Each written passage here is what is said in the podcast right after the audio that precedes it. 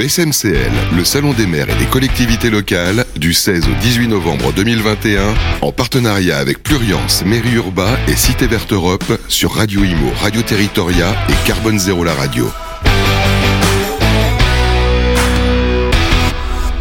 Chers amis, bonjour. Alors ça, je, rêvais de le faire. Chers amis, bonjour, ça nous rappelle les, les, grandes périodes de la télévision. On est ici au SMC, le Salon des maires et des collectivités locales, au cœur finalement du congrès euh, des maires de France. Et je vous annonce un scoop, David Linard est élu. Le maire de Cannes est élu à la tête de l'AMF. Il succède à François Barouin, à la tête de l'Association des maires de France, qui est quand même euh, l'un euh, des institutions, ou l'une des institutions les plus importantes. En tout cas, une chose est sûre, c'est que les ancrages territoriaux dépendent directement de cette gestion de l'AMF. On va souhaiter à David Linard, le maire de Cannes, tous nos voeux de réussite et on espère effectivement, on sera chez lui d'ailleurs pas, dans pas très longtemps. Euh, voilà, un maire offensif, clairement, il a gagné haut, la main cette, cette élection. Il était en concurrence avec un autre candidat, Philippe Laurent, le maire de Sceaux. Voilà, c'est annoncé. Voilà, on a fait notre boulot de journaliste, on annonce l'information. David Linard est élu à la tête de la MF. Alors comment valoriser l'économie circulaire au bénéfice de la transition écologique? C'est tout le sujet du jour. On peut même parler de transformation anthropologique et de cette nouvelle urbanité auquel nous sommes tous confrontés dans une terre qui, rappelons-le, est une terre finie. Donc il n'y a pas d'infini sur une terre finie. C'est intéressant de rappeler aussi des principes presque philosophiques. On est bien sûr ici au Salon des maires et des collectivités locales pour en parler vous l'aurez compris, ensemble, on va parler environnement et économie circulaire. Alors, réduire la consommation et le gaspillage est un enjeu majeur dans notre euh, siècle clairement, euh, ou comment passer d'une société de consommation vers un mode euh, plus respectueux de notre terre, avec tout ce que ça implique, la faune, euh, la flore, la biodiversité, les animaux, bref, de la terre et de ses habitants. Les sociétés innovent, les sociétés inventent, elle se réinvente. On peut même dire d'ailleurs que l'innovation, c'est le moteur même de la prospérité. Et là, pour le coup, on a des industriels qui sont très axés là-dessus. Alors bien sûr, euh, on ne peut pas ne pas dire dans cet édito euh, qu'il n'y a pas ce qu'on appelle une inflation normative ou un empilage encore et encore de normes qui s'ajoutent aux normes. D'ailleurs, euh, je ne sais pas si vous le savez, messieurs, mais la France est le champion de toute catégorie de la norme et de, et l'inflation normative devant même les pays scandinaves, ce qui est incroyable, mais c'est vrai. Frénésie réglementaire, un emboîtement des ambitions entre bien évidemment la loi AGEC, la RE 2020 qui se doivent de répondre à l'enjeu climatique et nul bien sûr ne s'y oppose. La RE 2020 qui a fait couler beaucoup d'encre, qui va se mettre en, en place par phases successives. Est-ce qu'elle va résoudre le problème de la ressource, accélérer euh, la transition écologique, c'est encore un sujet. Est-ce que le bâtiment qui représente aujourd'hui euh, un tiers, un quart pardon, des émissions à, effet de serre, avait besoin des contraintes réglementaires ou supplémentaires, alors que la profession, depuis plusieurs années, notamment la filière béton, avait déjà intégré ces transformations environnementales déjà depuis plus de 20 ans. Tenez-vous bien, depuis plus de 20 ans, d'ailleurs on va en parler avec des spécialistes. En tout cas, on va parler de ces enjeux. Et si on aborde le point le plus spécifique de la ressource, on parle beaucoup de récupération, de réemploi, de recyclage des déchets et du bâtiment. Et Dieu sait qu'à la télévision, on a vu pas mal de choses le faire. Alors, je vais finir mon édito, mon pitch, avec quelques chiffres avant de présenter nos invités. L'empreinte carbone actuelle de la France représente en moyenne l'ordre de 11 euh, tonnes et demie d'équivalent de CO2 par Français et par habitant sur une année. Cette empreinte carbone doit être réduite de 2 tonnes pour 2050 et cadrée avec la stratégie nationale bas carbone, la fameuse SNBC. Les changements de comportement à l'échelle individuelle peuvent permettre une réduction de l'empreinte carbone de l'ordre 20%, ambitieux quand même. Hein. Euh, et RE 2020, quels sont les grands enjeux de cette réglementation? On va en parler bien évidemment. Comment doser les critères Concilier confort, économie, réversibilité, évolution des usages. Aussi dans la logique du financement, faut pas l'oublier, parce que tout ça, ça se finance. C'est une transformation qui n'est pas évidente aussi. Évolution des usages, donc maîtrise des usages, des usages dans la logique d'une efficience constructive. Voilà. Voilà pour le pitch. Ça nous, met, ça nous, met, ça nous donne un, un beau débat en perspective. Et pour en parler, j'ai le plaisir d'accueillir sur le plateau Christophe Possémé. Comment ça va Christophe? Ça va très bien, bonjour. Alors, président UMGO, affilié à la FFB, donc Fédération française du bâtiment. Vous allez nous parler un petit peu de votre organisation et comment ça se passe avec ces défis. Je pense qu'avec l'édito, on a compris le topo de la table ronde en question, euh, accompagné de Stéphane Delemot, le directeur marketing et commercial de Simon Calcet, que je connais bien sur le plateau. C'est, je l'ai déjà vu à deux reprises, toujours un plaisir de l'avoir sur le plateau. Comment ça va, Stéphane? Très bien, bonjour. Voilà, on va parler de ces sujets. On est dans le cœur, on a le cœur dans le cœur du réacteur, hein, euh, avec Christophe Lagrange, directeur de l'offre chez Alkern. Bonjour. Comment ça va Christophe Ça va très bien. Voilà, on a, alors comment je fais Christophe 1, Christophe 2 Ça va être compliqué. Voilà, bon, en plus. bon, bon, voilà. Euh, oui, il y a peut-être un second prénom. Bon, ok, je m'appelle Gabriel, mon second prénom, voilà. Ou appelez-moi Georges, c'est comme vous voulez. Merci en tout cas Christophe d'être avec nous. Et Fouad Afras, euh, alors, je, je dis bien le nom, Afras? Très bien, Comment ça va Fouad? Très très bien, merci. Président de LGPS. C'est ça. Alors, je vais vous proposer comme règle du jeu, messieurs, vous avez compris le, point de vue de notre table ronde, euh, préparée d'ailleurs de main de maître par Catherine Barbiazan, qu'on remercie et pour lequel on a euh, une belle pensée qui est avec nous, qui est d'ailleurs euh, dans le public. Merci à elle. Alors justement, je vais commencer par vous, Christophe Possémé. Parlez-nous de votre organisation. Pourquoi êtes-vous là aussi avec nous et pourquoi ces préoccupations, je le sais, vous touchent particulièrement? Alors en tant que président de l'Union de la maçonnerie du Gros œuvre, hein, au sein de la Fédération française du bâtiment, donc c'est 15 000 adhérents, c'est 250 000 salariés euh, sur le territoire euh, national. Et donc on- on- nous sommes la première organisation euh, patronale représentative de la construction en France. Et donc je suis là aussi en tant que maçon, parce que je suis moi-même entrepreneur et j'ai une entreprise de, de gros œuvres dans la région Champagne-Ardenne. Alors, oui, oui, parce que ça, quand même, pour le rappeler, hein, tous les élus de la FEB sont d'abord des entrepreneurs et avant tout des entrepreneurs. On est entrepreneur et bénévole pour la Fédération française du ab- bâtiment. oui, absolument, faut le rappeler, faut le rappeler. C'est très important ce que vous dites. Alors, à vous, l'autre Christophe, si je peux bien, Christophe Lagrange, euh, directeur de l'offre chez Alkern. Alkern, en quelques mots. Alkern, c'est un préfabricant de produits en béton. Euh, on est présent sur tout le territoire au travers de 53 usines. Euh, notre métier, en réalité, au-delà d'être un préfabricant en béton qui est assez technique, c'est de faire des produits pour l'aménagement du territoire, puisqu'on répond autant à des enjeux du particulier, de la maison, que des enjeux d'aménagement de la ville. On pourra y revenir en détail dans- lors de cette, euh, cette radio. Merci en tout cas euh, d'être avec nous. Fouad, Afras, LGPS, en quelques mots. En quelques mots, donc je suis gestionnaire de biens immobiliers dans la partie technique et exploitation. Et notamment, j'ai travaillé pour la compagnie de Fasbourg euh, il y a quelques années de ça, en tant que directeur technique euh, de la compagnie. où On avait en charge la gestion du bien euh, des centres commerciaux. Voilà. Un petit clin d'œil peut-être à Philippe Journeau, voilà, euh, au, au- au passage, et à Charlotte, d'ailleurs Journeau aussi, qui est à la tête d'une très très belle start-up. hein, euh. Wishibam, euh, voilà. Mais en tout cas, merci et aussi un petit clin d'œil à Karine, elle se reconnaîtra. Je pense. Merci en tout cas d'être avec nous, Fouad. Euh, Stéphane, euh, quand on parle d'économie circulaire, vous qui êtes patron du marketing et de la com chez, chez Calcia, comment vous l'abordez? Comment vous l'appréhendez, on va dire et je, vais me permettre d'ailleurs, si vous voulez bien, en intro, vous poser la même question à chacun. Euh, l'é- L'économie circulaire, chez nous, elle est abordée sur plusieurs thèmes déjà. Euh, Parce que notre groupe, il a plusieurs activités. Donc, on a une activité qui est celle de produire du ciment dans un premier temps. Donc, euh, l'économie circulaire, c'est l'utilisation de la ressource au plus proche de nos installations dans un territoire très localisé, hein, et quelle que soit l'origine, que ce soit des combustibles alternatifs, entre autres, que ce soit des matières premières, euh, et, puis, euh, et puis des équipements et, euh, j'aurais presque envie de dire des services à disposition. Donc ça, c'est sur la partie ciment.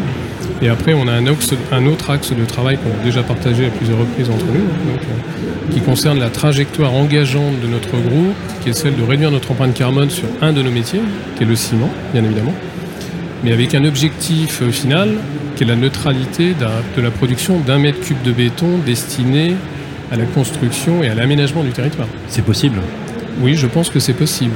Enfin, j'ai quelques exemples et quelques expérimentations. Ju- Justement, parce que en plus, juste je voudrais rajouter, Stéphane, donc, je l'ai dit en intro, vous aviez commencé bien avant la, la législation, les lois, etc., à entamer ces processus de recherche. Alors, ces processus de recherche, ils, ils sont démarrés il y a fort longtemps, puisque notre groupe, euh, qui puisque nous sommes une filiale d'un groupe allemand qui s'appelle Heidelberg Cement, donc euh, a, a engagé euh, maintenant, il y a de nombreuses années, euh, des travaux de recherche, d'expérimentation sur la transformation de l'outil industriel ciment dans un premier temps, et sur la réflexion quant à comment pouvoir utiliser, comment pouvoir exploiter euh, du béton issu de la déconstruction. hein. donc je, parlerai un petit peu plus tard d'un projet expérimental qui est en place développé par notre groupe, qui, vise à donner une seconde vie à un béton qui a eu une première exploitation dans un acte de construire.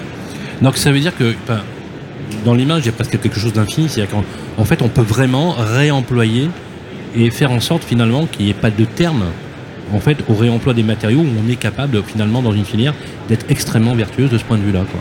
Alors c'est une des particularités Ouais. du béton. Mais c'est vrai, mais en fait, c'est- intéressant parce que c'est pas toujours l'image qu'on en a de l'extérieur. Justement, on est là pour apporter les clés parce que c'est pas au-delà de la notion, j'allais dire, de purement marketing du discours. C'est réel. hein. On, va, on va prendre des exemples. hein, Alors, C'est tout à fait euh, réel. là-dessus. Foi d'Afras, justement, quand on parle d'économie circulaire, pour vous, de votre point de vue, vous qui êtes un administrateur de biens et, et qui avait une vision, j'allais dire presque property ou asset, mais d'ailleurs, on peut, on peut dire les choses aussi un peu comme ça. Vous, vous faites de la gestion d'actifs euh, important. euh, euh, Qu'est-ce qu'on évoque pour vous? Alors déjà dans un premier temps, on a aussi beaucoup d'acteurs sur le terrain aussi, euh, notamment on a une filiale euh, de nettoyage, enfin de chantier. Donc là on intervient énormément sur le terrain où bah, notre mot d'ordre c'est de recycler euh, dans le meilleur des cas euh, les déchets sur le terrain. Donc, euh, donc voilà, avec nos forces vives, on, on les forme. On, on essaie en tout cas de leur expliquer que voilà que c'est très important pour l'environnement et derrière ça, voilà, il y a un vrai suivi qui est derrière. Et on a réussi aussi à digitaliser un petit peu cette façon de travailler, ce qui est dans l'air du temps aussi, pour qu'on puisse faire euh, un bilan en fin d'année, euh, en tout cas avec nos clients, sur ce qui a été réalisé sur le terrain, notamment dans, dans l'économie d'énergie, dans le recyclage, dans, dans beaucoup de... Donc pour vous, l'économie circulaire, c'est quelque chose qui tend finalement à réduire l'apport, donc l'empreinte carbone, on est d'accord, hein, c'est l'impact environnemental, mais aussi euh, la productivité, les gains de productivité qu'on peut améliorer. Avec finalement quelque chose qui est assez vertueux, c'est de faire bosser des gens à proximité. Non mais Exactement. ça a pas l'air, ça, ça a l'air, enfin, ça a l'air évident, mais ça l'était pas tant que ça dans une industrie. hein. Alors, on, on faisait pas très attention à ça, c'est vrai. Mais c'est vrai. C'est vrai. Mais pourquoi? On peut, on, peut, on peut le dire. Parce qu'on cherchait le moindre coût, parce qu'on cherchait l'amélioration de la marge. Et aujourd'hui, il y a un contexte, j'allais dire post, qui permet aujourd'hui pour que ce, soit, que ce capitalisme soit vertueux, d'une recherche en fait équilibrée entre, tous les- entre toutes ces contraintes. Alors exactement. Bon, nous on s'efforce à trouver en tout cas les acteurs locaux, euh, les centres de tri, euh, voilà les, les spécialistes en, en déchetterie euh, pour justement pouvoir mieux gérer nos déchets en tout cas en termes de proximité et puis aussi bah, participer à, à cette sensibilisation de l'environnement aujourd'hui à, à l'empreinte carbone. Christophe Lagrange. Je crois qu'on vient de répéter plusieurs fois un mot qui pour moi est essentiel, c'est le local. C'est-à-dire avant même de commencer à faire dans l'environnement de l'économie circulaire, c'est-à-dire de finalement de faire quelque chose qui revient en boucle, le fait de pouvoir sourcer au plus proche, ça a plein d'impacts depuis le transport des produits, là on va les chercher, euh, les clients qui vont les utiliser, puisqu'on a également ici présent euh, le métier qui utilise nos produits, et donc si on utilise de la main-d'œuvre locale, on a toute une boucle vertueuse qui, vertueuse qui se met en place. Donc je définirais quelque part l'économie circulaire d'abord par un, la localité, deux peut-être un préambule, c'est d'essayer d'utiliser le moins de matière possible. Alors nous on a la chance, on est préfabricant, la chance de préfabriquer, on verra peut-être tout après. Eh oui, sur plein. C'est eh d'essayer oui. en fait d'optimiser, c'est d'avoir le temps d'optimiser, de concevoir en avance le chantier, de, de finalement de le pré Et la, ressource, et la ressource, vous la trouvez localement? Et la ressource est toujours locale. On a 53 usines en France, c'est qu'il y a une raison, c'est qu'on se situe toujours à proximité de nos clients, de nos chantiers, avec de la matière première qui est à proximité. On dit souvent on rôde dans une usine. Est-ce que vous produits. pouviez faire autrement? Je caricature. Alors, je je pense qu'au un départ, peu. je pense qu'au départ, on est, on est venu pour deux raisons à ce sujet-là. D'abord, un, il y a les coûts. Transporter des produits lourds, ça coûte de l'argent. Donc, il y avait un aspect économique vertueux, mais, mais économique. Et le deuxième, c'est la matière première. On utilise comme également beaucoup de matières premières locales parce qu'il y a besoin de faire des quantités importantes de, de produits. On fait beaucoup de, de tonnes, souvent c'est un peu péjoratif, mais on a effectivement des quantités. Aménager le territoire, c'est c'est aménager en quantité. C'est construire un, un- beaucoup de logements. Et ça nécessite effectivement de la matière première. Un exemple de matière première que, dont, donc, Alors, que vous utilisez. À nous, très Couramment. simplement, très couramment, on utilise des matières premières qui sont essentiellement minérales, hein, puisque ça va être euh, du- des cailloux, des granulats, euh, du, du sable, Du sable. bien sûr du sable, du, du ciment et après de l'eau. Et maintenant des pales d'éoliennes euh, qu'on recycle. euh, voilà. Alors, non, la, non, la question d'économie circulaire qu'on va aborder effectivement aujourd'hui, c'est qu'est-ce qu'on peut maintenant rajouter peut-être dans ces produits, réutiliser. Je vous citerai un exemple tout à l'heure où nous, on commence à utiliser des produits autres que des produits classiques. Ouais. Avec la, la difficulté ou la- le travail qui est en cours, c'est que on est avec un univers, on a la chance de construire des, des ouvrages qui durent parfois des dizaines, voire des centaines d'années, et donc il ne faut pas faire tout et n'importe quoi dans n'importe quel C'est sens. clair. Euh, pour autant, euh, on a euh, au sein, y compris d'Alcard, mais de la, de plus globalement de la- de la- des acteurs de la filière béton, pu démontrer au cours des dernières années que c'est possible d'aller effectivement construire euh, avec des produits euh, qui sont issus du réemploi ou du recyclage. Et c'est tout à fait compatible avec également une, partie, on va dire, économique qui reste aussi de toute façon et qui restera un enjeu de l'aménagement et de la capacité de tous les acteurs à acheter leurs biens, acheter leur logement et à y vivre. Christophe Possémé, donc, l'union euh, de la maçonnerie du gros œuvre, c'est vous le client finalement. Si je peux, m'exprimer ainsi.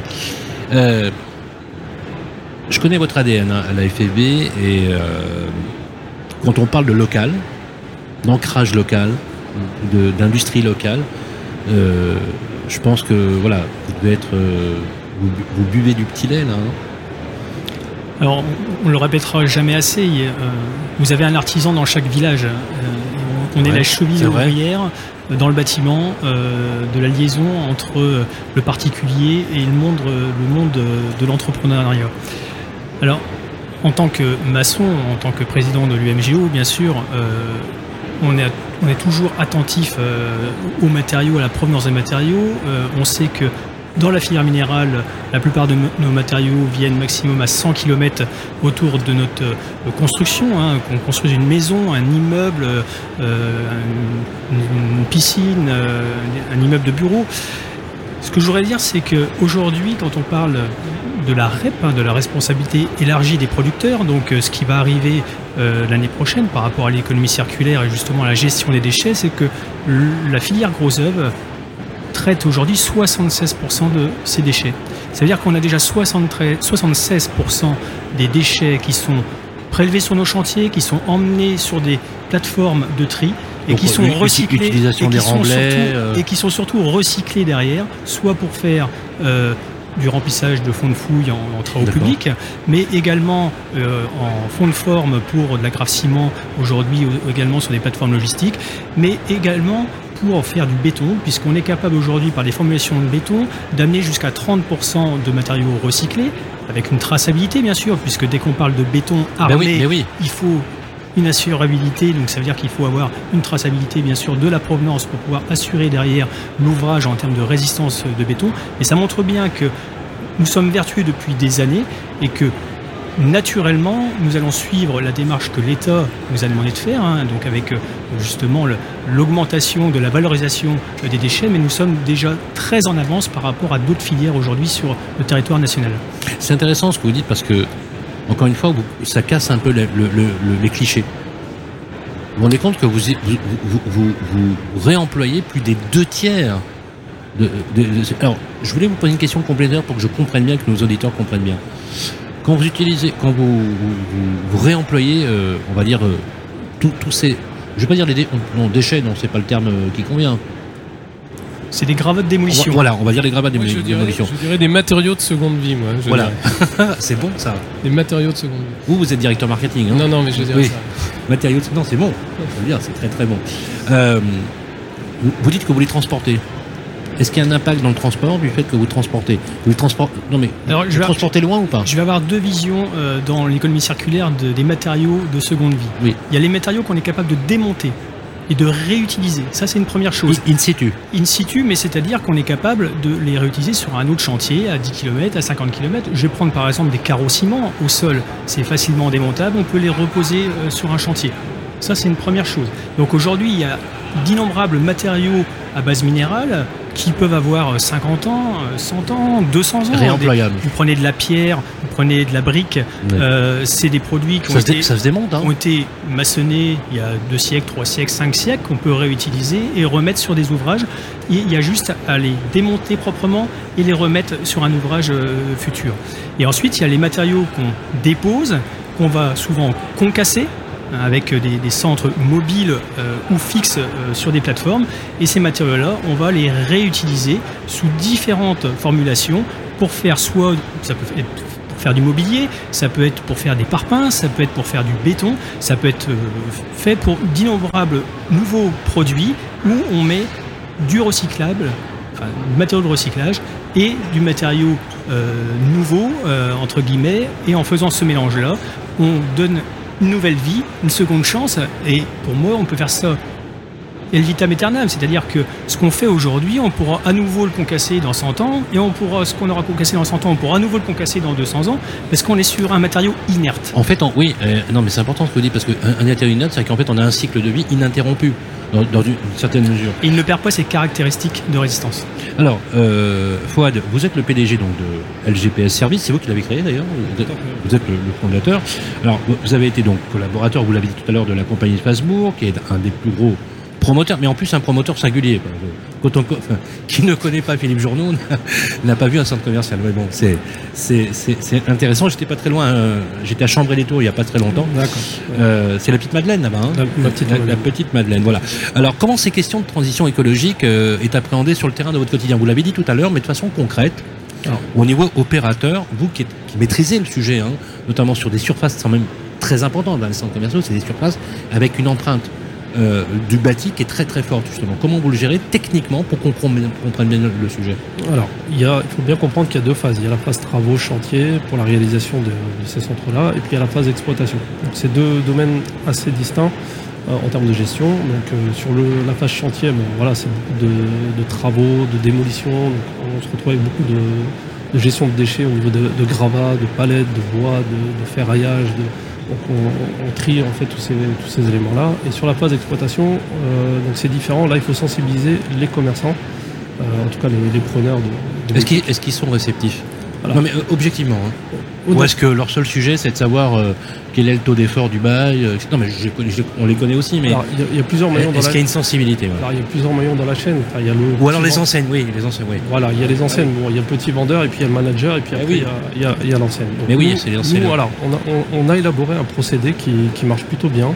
Euh, pour sensibiliser justement le, le client, c'est de, de digitaliser en fait toutes nos interventions. Donc on, on a élaboré un produit qui s'appelle euh, Projet Dire by Smart Service. Smart Service a créé l'outil et on numérise en fait toutes nos interventions. Donc ça permet à la fin de l'année de sensibiliser le client en lui montrant voilà euh, ce que vous avez dégagé comme déchets, est-ce qu'il n'y a pas des axes d'amélioration, est-ce qu'il n'y a pas. Donc on le sensibilise et il n'y a que Vous comme ça digitalisez tout. tout, toutes nos interventions. Donc ça veut dire qu'en plus vous conservez une mémoire digitale. Voilà, tout à fait. Mais en fait c'est du BIM dans la gestion de, de l'actif. quoi. Pas aussi développé, Non mais mais, mais, mais on a compris que ça fonctionne que comme ça, de laisser une traçabilité en fait sur nos interventions. Il n'y a que comme ça que le client euh, se sensibilise et se rend compte. donc ça veut dire que la recherche à l'instant T de cette mémoire de données, elle est instantanée. à l'instantané. Donc nous c'est photo avant, pendant, après, un petit commentaire, on numérise ça et à la fin de l'année on ressort un reporting, on est même capable de faire un audit après derrière ça. Stéphane, quand on voit justement euh, tous ces éléments-là, euh, ce que vient de nous expliquer Fouad Afras euh, avec LGPS, c'est c'est quelque chose que vous rencontrez parmi vos clients. euh, Est-ce que c'est cette prise en compte dans laquelle moi je trouve qu'il y a beaucoup d'émulation, enfin, je veux dire beaucoup d'innovation. Qu'en fait, on, a même presque l'impression, euh, loi ou pas loi, ils étaient déjà engagés dans le, dans, le processus. Bah, L'économie de la ressource, c'est une préoccupation quand même de tous les industriels et toutes les filières. Donc, le premier- Bon, nous, quand on regarde, on a travaillé avec un objectif hein, qu'on a aujourd'hui en tête, hein, euh, clairement. hein. C'est la capacité de recycler 100% des bétons de fin de vie. Et de pouvoir les intégrer pour construire et pour fabriquer de nouveaux ensembles, des nouvelles ça. On a développé, en partenariat avec un, opérateur qui s'appelle FIV FCB, hein, une installation de démonstration, donc euh, un démonstrateur qui est, en place et qui a pour objectif multiple, déjà, multiple. Donc clairement, dans un premier lieu, c'est d'être capable de séparer de manière qualitative euh, les constituants d'un béton de fin de vie. Parce que quand on concasse un béton de fin de vie, on se rend compte qu'il est, euh, est composé de, constituants de nature différente, de granulométrie différente. Donc ça, c'est le premier point. Ça, ça permet, dans un premier temps, de, dissocier ce qu'on appellera le squelette granulaire d'éléments fins, par exemple. Donc, euh, premier constat. Il faut, il faut le faire en préservant sa capacité de recyclabilité. hein. Donc, euh, en il faut enlever les armatures métalliques, il faut enlever tous les matériaux qui ne pourront pas s'intégrer dans un mètre cube de béton, puisque faire un mètre cube de béton, c'est quand même un, vrai savoir-faire. hein. Et après, dans un deuxième, euh, dans un deuxième lieu, hein, clairement, on va utiliser euh, tous ces éléments dans un processus d'accélération de carbonatation, en particulier des fines, hein, pour pouvoir les réintroduire dans un process cimentier, donc qui est le nôtre, hein. Donc, en substitution de, de constituants secondaires qu'on peut utiliser aujourd'hui. hein. Donc, Par, coup, ça, par exemple, ça peut être du calcaire, ça pourrait être Oui. des laitiers, ça pourrait être. euh, donc on est dans l'économie de la ressource. donc en fait, voilà, voilà, c'est ça que je voulais. non, mais c'est ça, c'est ça. On n'épuise pas la ressource. On n'épuise pas- on n'épuise pas la ressource. Et en même temps, on pourrait même l'utiliser en substitution du produit qui est issu de cuisson, hein, donc qui est un clinker.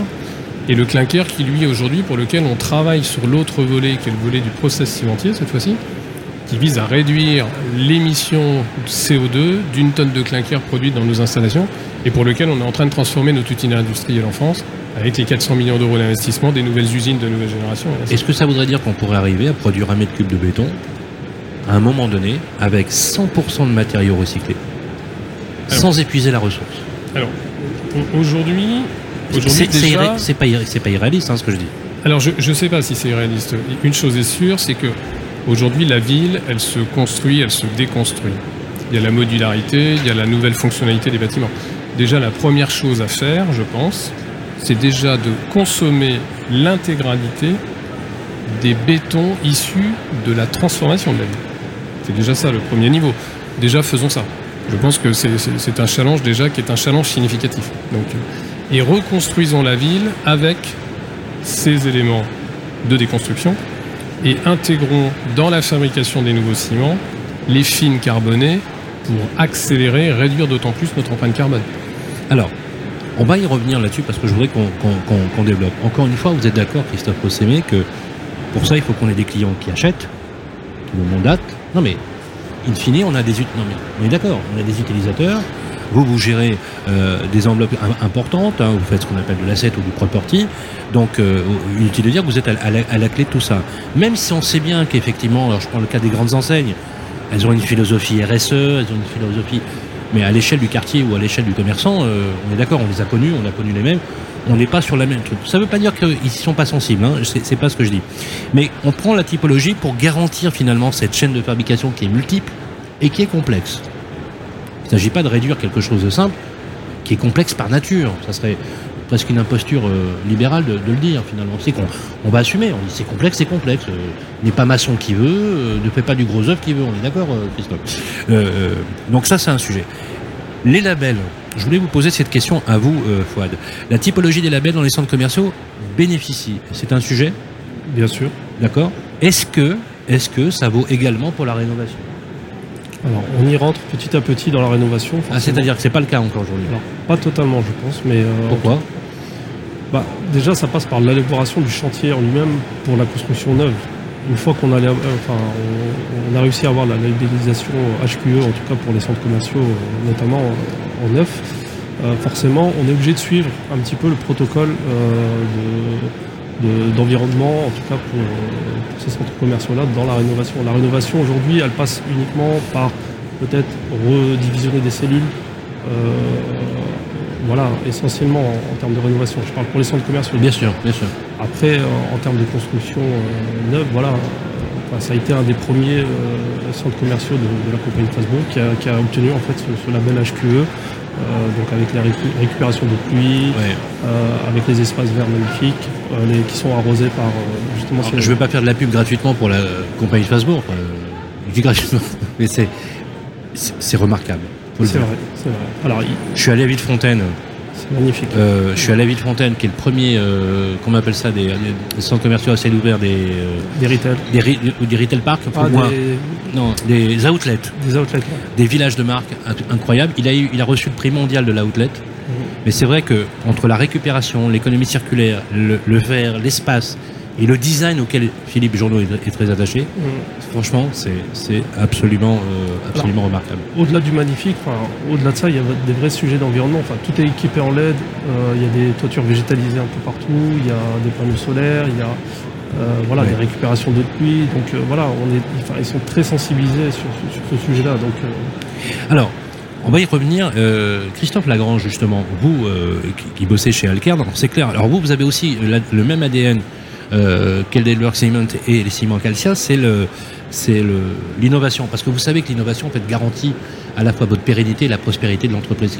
Mais il n'y a rien euh, qui s'oppose finalement à cette réalité. Je veux dire, vaut mieux qu'une entreprise gagne de l'argent, je peux vous dire que c'est bon signe, hein, parce que sinon euh, c'est un peu euh, compliqué. Parce qu'il faut aussi avoir, euh, avoir la possibilité euh, d'investir. Quand justement euh, on parle de recyclage, clairement, hein, on parle d'économie circulaire, donc de recyclage, Christophe Ossémé a donné un, un cadre très précis justement sur comment ça, ça fonctionne. Ça a un coût, on est d'accord là-dessus? Ça peut avoir un coût, ça va être. qui fait, supporte, le, qui supporte le coût? Est-ce que les clients sont réceptifs à parfois peut-être euh, des augmentations de coûts, etc. Euh, parce qu'il finit encore une fois, on doit bien, on est sur un marché un marché d'offres et de demandes je, je, pense qu'on est en train d'évoluer. Enfin, là, je pense la même question il y a 5 ans en arrière n'aurait pas eu la même réponse qu'aujourd'hui. Je ne pense pas que c'était un sujet vraiment qui faisait partie de l'échiquier des, contraintes ou des paramètres de décision. Euh, mais on voit, et notamment on est présent ici au, Salon des maires, je pense que les territoires qui comprennent en fait les enjeux qui sont euh, les enjeux à la fois parfois de, ressources, de disponibilité de la ressource, qui peuvent avoir, entraîner des notions de nuisance, parce que si on va chercher la ressource loin, on va entraîner euh, des travaux qui peuvent être plus lointains, qui peuvent être euh, beaucoup plus euh, de, camions éventuellement. Le fait d'aller chercher la ressource à proximité, c'est un sujet dans lequel je pense que les maires ont toute leur, importance Sachant que je vais rajouter un deuxième paramètre, euh, très souvent quand on veut partir dans des notions de recyclage ou de réemploi, à partir du moment où on va réemployer ou recycler, on va mettre en relation au moins deux acteurs. Il faut qu'il y ait un acteur qui avait la ressource, qui la donne à un acteur qui va la réutiliser, voire euh, parfois des tripartites quand il y a un industriel comme nous qui venons transformer la matière première. Ces mises en relation, elles peuvent s'opérer parfois euh, par la connaissance, mais on a déjà rencontré par le passé pas mal de cas de figure où c'est les communautés ou c'est les relations d'entreprise qui vont permettre parfois avec euh, soit les artisans, soit les industriels directement de, de construire et de trouver la, la, ressource. On a beaucoup évoqué tout à l'heure le fait que le béton c'est un produit durable, c'est un produit dans lequel la ressource doit être euh, qualifiée, j'ai envie de dire, c'est inerte, euh, cap capacité à durer longtemps. Ça veut dire qu'on est obligé de choisir nos matériaux, nos matières premières et pas de prendre n'importe quoi. Pour autant, euh, on peut faire plein de choses avec du béton de nos jours et, demain. Alors c'est intéressant parce que justement, ça s'adresse directement du coup à Christophe Possémé. Euh, la valorisation des déchets, Christophe, euh, de chantier, est-ce qu'elle permet, allez, on va y aller au bout, le zéro gaspillage ou pas? Ou c'est vraiment encore une fois un un peu pieux? Alors si on parle de la filière minérale, euh, elle permet d'aller au zéro gaspillage. Parce que pour moi, tout ce qu'on maçonne, les chutes que l'on a sur, euh, sur le chantier, le mortier potentiel, euh, est revalorisable déjà au moment de la construction. Et ensuite, ce qu'on a mis en œuvre, quand il y aura la démolition de l'ouvrage plusieurs décennies plus tard, sera également euh, recyclé à 100%. Moi, je voudrais juste ramener à un moment, on parle beaucoup de, de recyclage. Aujourd'hui, on n'a pas assez de recyclage par rapport à l'utilisation qu'on pourrait en faire. Donc, ah. Euh, il faut qu'on aille plus loin. Euh, on est déjà en concurrence entre la partie travaux publics et la partie bâtiment. Puisque les travaux publics utilisent beaucoup de matériaux recycla de recyclage, beaucoup en fond de forme, et du coup, nous, on n'arrive pas à avoir assez de, de matières qualitatives aujourd'hui pour les utiliser dans des bétons avec des ajouts de, de granulats recyclés. Donc ça, c'est une première chose. Quand on entend dire qu'on ne recycle pas, ce n'est pas vrai. On recycle 100% de ce qu'on trouve, et on est déjà en pénurie entre guillemets de matériaux recyclés dans la filière minérale aujourd'hui sur le territoire français. Oui, parce que ça suffit pas. Mais, vous avez raison. C est, c est, on ne résout pas l'équation de besoin en matière uniquement par le, par le recyclage et, les déchets, bien sûr. Moi, je voudrais parler d'une deuxième chose. On n'a pas parlé euh, cet après-midi euh, autour de cette table.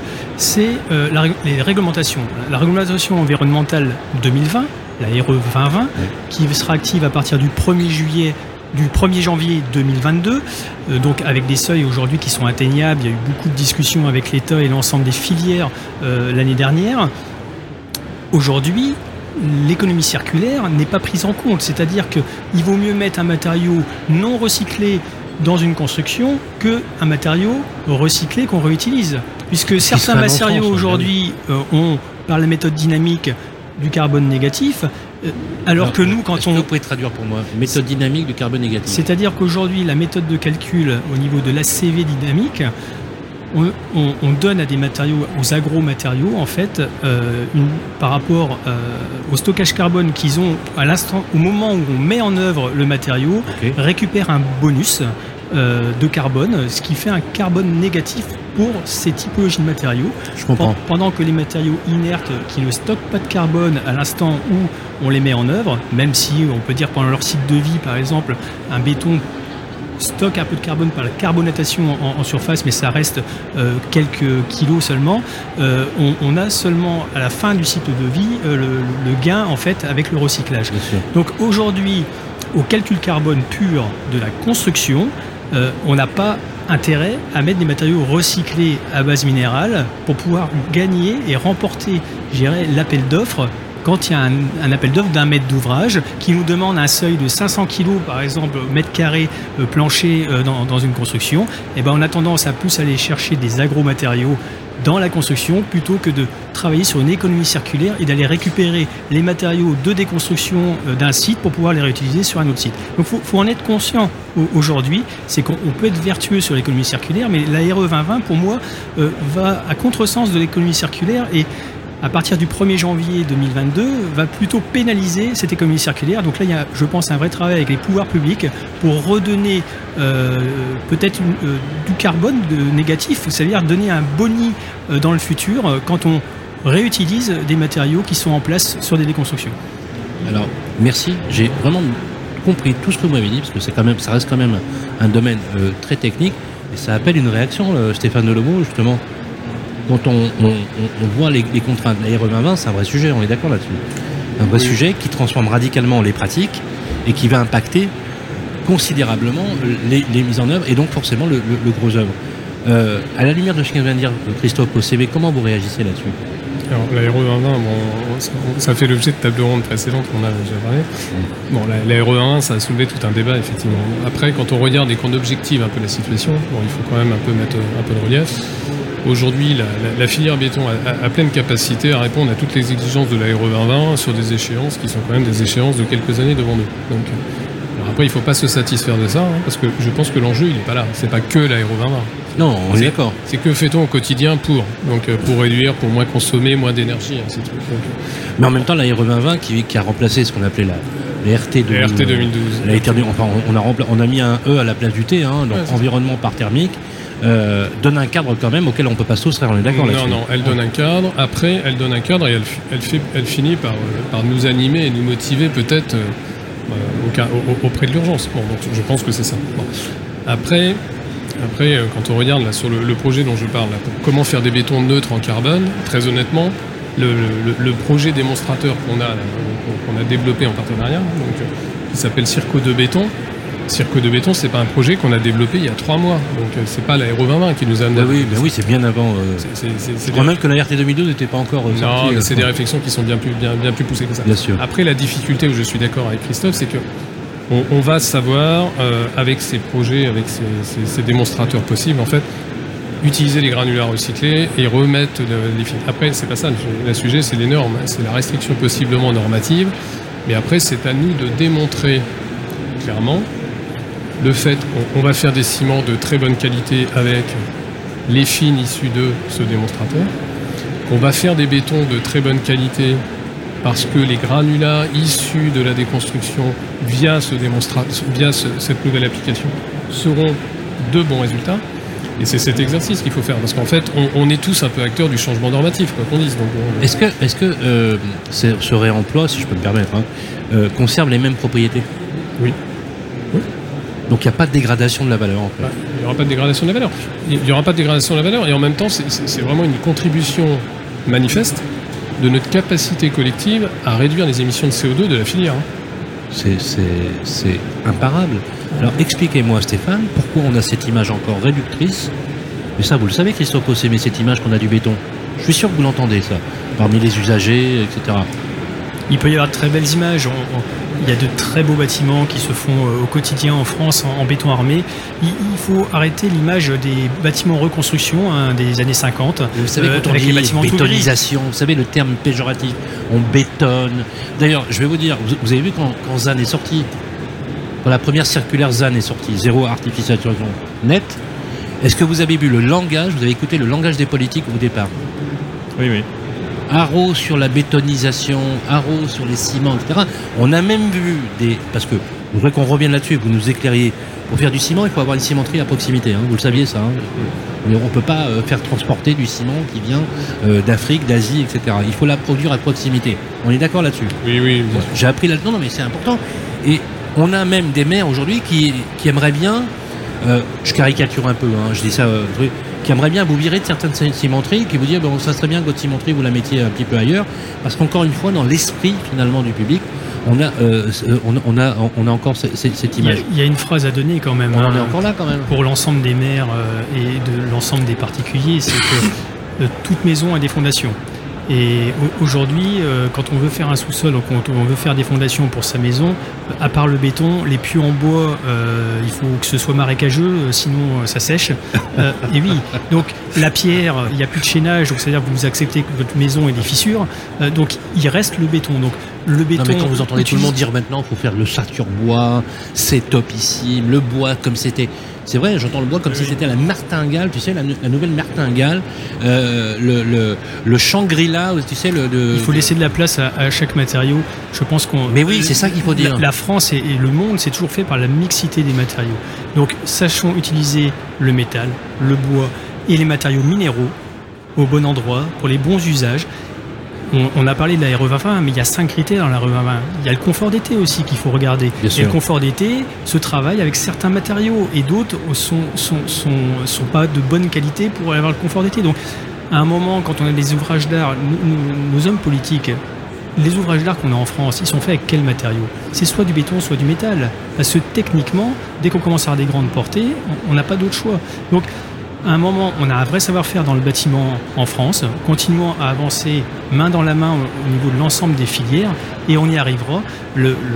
Quand Barbara Pompili a, sorti avec Emmanuel Vargon euh, une phrase au mois de novembre de, 2020 en disant que 100% des bâtiments collectifs seraient construits en bois à l'horizon de 2022, c'était une erreur politique ça a été revu depuis. Bah et on sait qu'au calcul, même à l'horizon 2031, maintenant avec les nouveaux moteurs de calcul, avec la force aussi des centres de recherche et développement de l'ensemble des filières, et, dont la filière minérale, moi je reste persuadé qu'on continuera à travailler, à travailler en construisant avec les matériaux minéraux, avec des matériaux de qualité qui seront de meilleure qualité. Donc après, c'est faisons attention aux matériaux que nous allons sortir au niveau de nos industriels pour qu'ils soient utilisables sur nos chantiers par des maçons facilement. Donc je, dis juste attention, ne sortons pas des produits trop techniques à utiliser et à mettre en œuvre pour que derrière on ait des malfaçons et de la sinistralité euh, au niveau de nos chantiers. Je rappelle juste qu'en France, nous devons nous décennales, ce qui est vraiment atypique à la France. Hein, et 10 ans, c'est long. Donc mettons les garde-fous au niveau de tout ce qui est essai, bien sûr en laboratoire, mais aussi essai en grandeur réelle sur les chantiers, pour qu'on puisse bien construire et durablement euh, demain. Réaction, Stéphane Delemont moi, quand je regarde notre, groupe, tous les métiers, on a toutes nos actions environnementales, elles sont portées par une marque qui s'appelle Visionnaire. Donc, Visionnaire, c'est vraiment donner du sens. Hein. c'est regarder bien plus loin qu'aujourd'hui. C'est clair. Quand on regarde aujourd'hui le, projet qui est Circo de béton, euh, moi, si je disais les résultats qu'on attend de ça. Bon, déjà, c'est la démonstration de la capacité de notre métier, de notre filière à faire de l'innovation, tant cimentière que dans le béton. Donc ça, c'est le premier constat. Je, pense qu'on a tout pour le faire. Après, il y a un rôle économique et social très très important. La cimenterie, elle est dans un rayon de 200 km d'action. Une centrale à béton, c'est dans un rayon de 20 km d'action. C'est ancré dans son territoire, c'est pas délocalisable, et ça va donner une capacité énorme. Les élus, quand je parlais des élus, certains élus qui sont un peu, frileux, etc., est-ce que on arrive à faire un peu de pédagogie avec eux Oui, alors on arrive à faire un peu de pédagogie. Bon, je pense qu'il faut expliquer. On a aussi été beaucoup à se cacher parfois sur notre métier. Oui. Donc, faut pas oublier non plus que vous aussi, vous créez aussi de l'emploi local, hein, juste non, mais, en passant, mais bon. Non, mais Sylvain, on crée de l'emploi local, mais je, je Et puis vous payez une taxe, une taxe. Oui. Non, mais attendez, non, mais voilà. Mais il y, a une dimension qui est importante quand, ah quand on met une nouvelle cimenterie de nouvelle génération on arrête de consommer des, combustibles fossiles et on va consommer plutôt des déchets de, je dirais, de, notre quotidien, des pneus, des huiles, des peintures, des solvants, des farines animales, tout un tas de produits qui, peuvent avoir une seconde vie aussi, hein, d'ailleurs, parce qu'ils sont utilisés comme des combustibles alternatifs.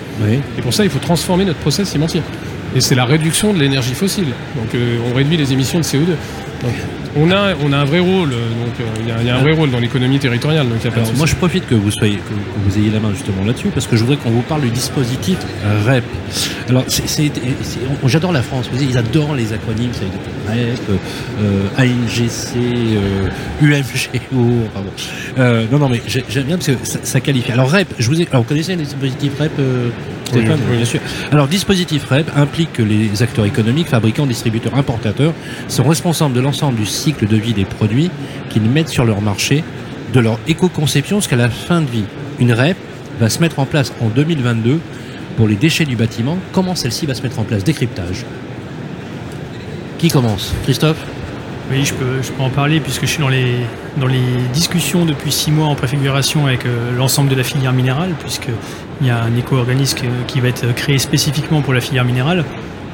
Alors, il y a de grandes chances que ce soit décalé, euh, plutôt au 1er janvier 2023. Euh, on attend aujourd'hui la, validation de. C'est quoi C'est une victoire de, l'État Du lobby que vous avez exercé ou pas? Non, je parle pas de victoire. C'est juste que le. Une prise en compte de une vos prise en compte et une compréhension de l'État euh, que ça fait six mois, bientôt un an, qu'on est en pourparler, qu'on avance au fur et à mesure et qu'on décortique les textes. Et donc, on, a, on, est à l'aboutissement de, la validation avec l'État et, les organismes. Quand le REP a été pensé au début, vous avez été concerté dès le début Non. Comment ça? Non, non. On vous, a, dire que le dispositif REP vous, avez, vous a été présenté in fine et on vous a, demandé vos commentaires Tout à fait. Euh, nous sommes sortis de la RE 2020, de la préfiguration de la RE 2020, et nous avons renclenché sur la réglementation enfin, élargie, la responsabilité élargie pardon, des, producteurs, où du jour au lendemain, donc c'était en début d'année 2021, euh, nous a dit au 1er janvier, vous devrez payer une éco-contribution sur l'ensemble des matériaux neufs, je parle bien des matériaux neufs que nous achèterons.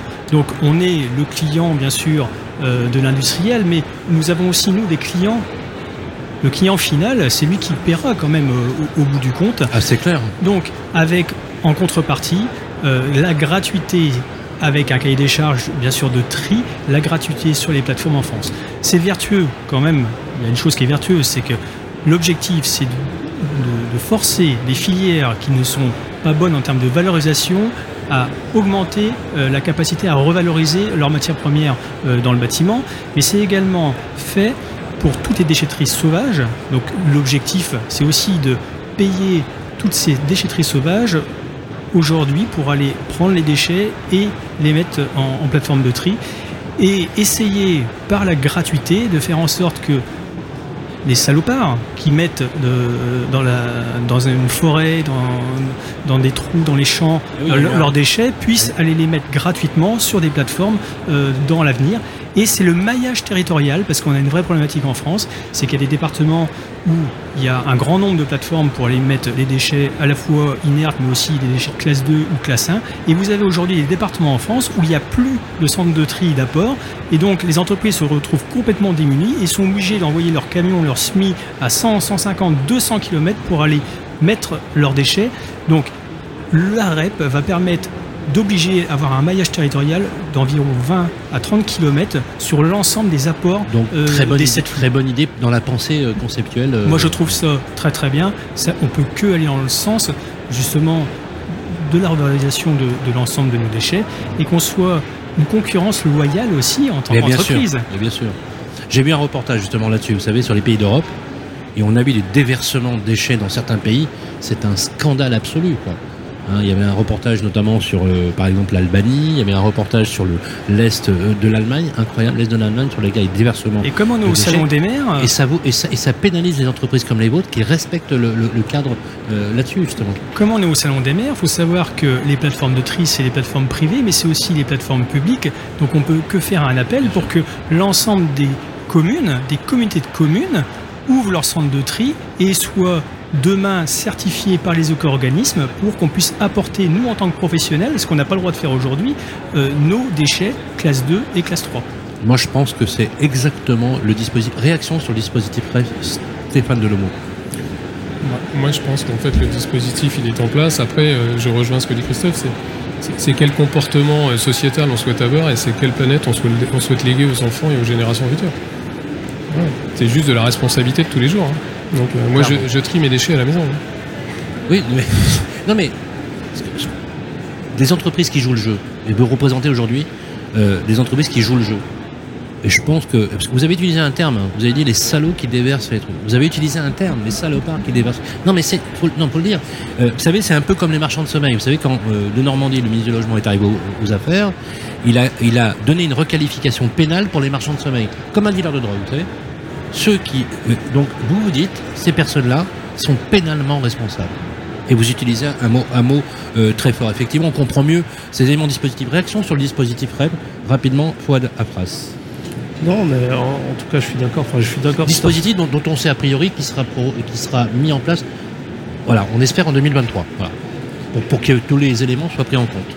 Mais effectivement, je reviens sur ce que Christophe a dit tout à l'heure. Enfin, nous, en tant qu'entreprise, on a vraiment vécu euh, ces, ces problématiques-là, enfin, de, de- de distance, de centre de tri, euh, etc. Donc, on, on essaye de trouver à chaque fois la proximité, mais c'est pas évident. Donc, euh, effectivement, lançons un appel aux collectivités pour qu'on puisse, euh, nous, Voilà. en tant qu'entreprise, euh, pouvoir. euh, Moi, je pense qu'on va, on va les rencontrer, vous êtes d'accord? On va les rencontrer David Linard, euh, le maire de Cannes, mais dans le président de l'AMF. On va leur dire voilà, ce serait bien que l'AMF s'engage, qu'on ait un texte, hein, vous êtes d'accord Un texte. Nous nous engageons, effectivement, comme le fait dignement la FFB et l'Union de la maçonnerie du Gros œuvre. Réaction, Christophe En fait, pour répondre d'un point de vue d'un préfabricant, en fait, Oui. le- notre objectif à nous, c'est quelque part de faire des produits qui aient le moins de déchets possible. Mais bien sûr. qu'on conçoit dès le départ. Et ça facilite Et- la vie des entreprises. Et en plus, on mesure, parce Christophe. que on a beaucoup parlé depuis tout à l'heure de, finalement, de performance environnementale au travers de différents sujets, mais Bien sûr. une des forces, par contre, de la RE 2020, c'est qu'on va, ça va forcer les gens à mesurer. Et quand on mesure, on va pouvoir comparer des chiffres que certains euh, n'ont pas forcément en tête. Vous parliez tout à l'heure- du bois. Moi, j'ai la chance de travailler dans une entreprise où on fait des, des blocs en béton, des parpaings qui sont connus depuis très longtemps. Euh, Le parpaing rectifié, qui est une technologie qui a 10 ans, qui est issue de l'innovation, hein, c'est le produit de construction actuellement le- plus bas carbone industrialisé. On est de l'ordre de moins de 10 kg du mètre carré. Vous comparez par rapport aux autres, le bois est entre 8 et 10. Donc, c'est pour dire qu'en fait, on, est des- on a des performances en béton, en béton. Mmh. Parce qu'en fait, on utilise le bon béton au bon endroit, c'est-à-dire qu'on va, on va en fait euh, optimiser nos recettes, optimiser nos produits, le- leur design, en fait, la façon dont ils se mettent en œuvre. Puisque la pose rectifiée, c'est une pose également, en fait, qui est également au même moment, qui apporte en fait, euh, en termes de mise en œuvre, des moins de pénibilité sur chantier, moins de ressources en eau. Donc, on voit que l'innovation produit en béton, ça peut répondre à ces sujets-là. Et donc, finalement, la REP, pour nous, c'est un, un sujet en plus. Mais je pense qu'on est déjà bien armé au niveau du béton. On a évoqué plusieurs fois ici le fait que, depuis tout à l'heure, qu'on recycle tous nos produits. Donc, euh, euh, effectivement, c'est un chemin normal et il faut y aller. Merci beaucoup, messieurs. Je passerai des heures avec vous, mais euh, il me faut rendre l'antenne puisqu'on est attendu pour la suite de nos événements. On est déjà en retard. Le podcast est bien sûr disponible sur toutes les plateformes. Il sera aussi disponible sur Calcia Info, bien évidemment, comme c'est l'usage. On a parlé d'un sujet majeur. Je pense que c'est un sujet à épisode.